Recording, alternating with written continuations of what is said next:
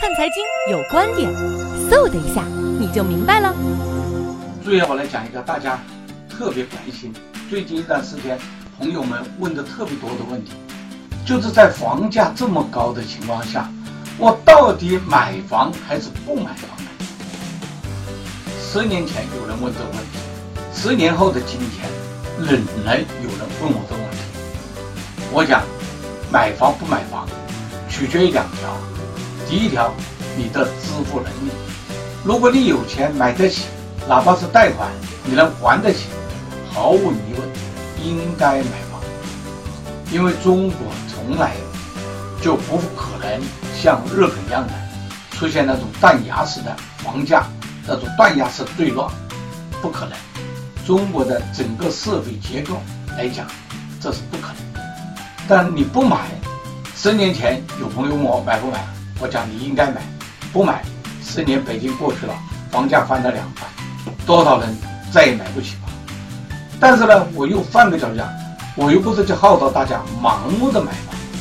如果超越你的支付能力，你去买房，你可能呢就陷于一种沉重的债务当中，生活同样是不幸，啊？那么要量力而行，这是我讲的第一个观点，量力而行，该买之买。我讲的第二个观点就是，不是所有的房子都能买，所有的人都需要买房。为什么这么说呢？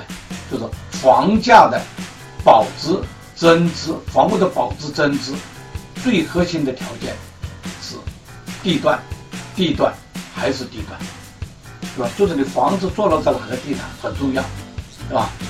十年前，在北京的。四房或者五环外，你买了房，你现在房价翻了一番。但是如果你能在二环、三环内买房，你是翻了两番、三番，增值的幅度更大。但如果也有的朋友，是吧，到三四线城市去买房，那你可能面临的呢，房价呢还跌了。这个我记得有几个朋友，是吧，也像当时邀约我一起到海南岛去买房。结果呢，海南岛就出现问题了。从海口到三亚，现在房价都腰斩了。为什么呢？这就是地段的问题。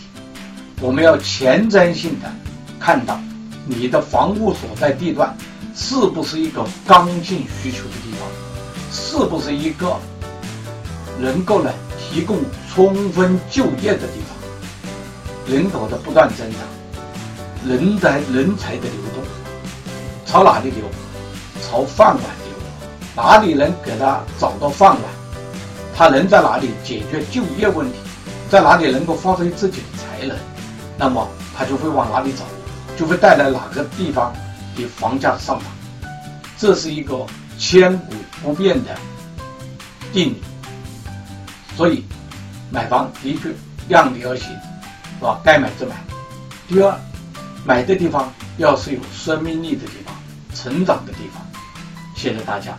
本期讲这个四个房价系列谈，我这是第四，我就讲完了，谢谢大家。